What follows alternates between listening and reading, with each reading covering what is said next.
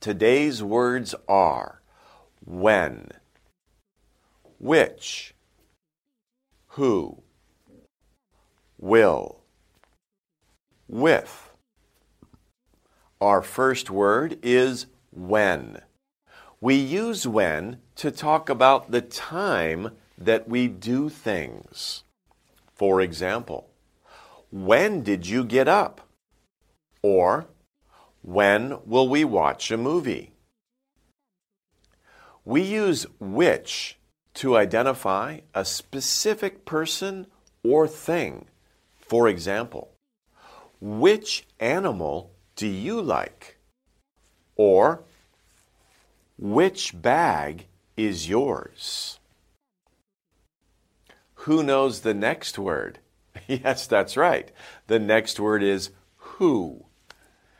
We use who to ask a question when we don't know who a person is or which person will do something.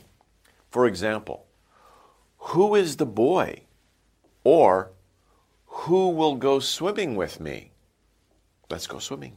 okay. Next word is will.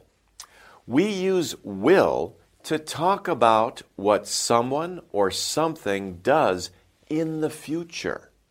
For example, she will plant a tree. Or they will finish school at 4 p.m.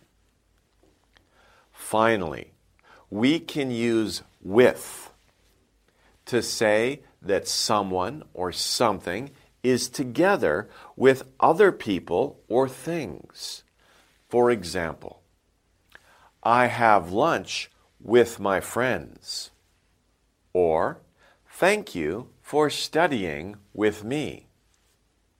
Okay, those are our words for today.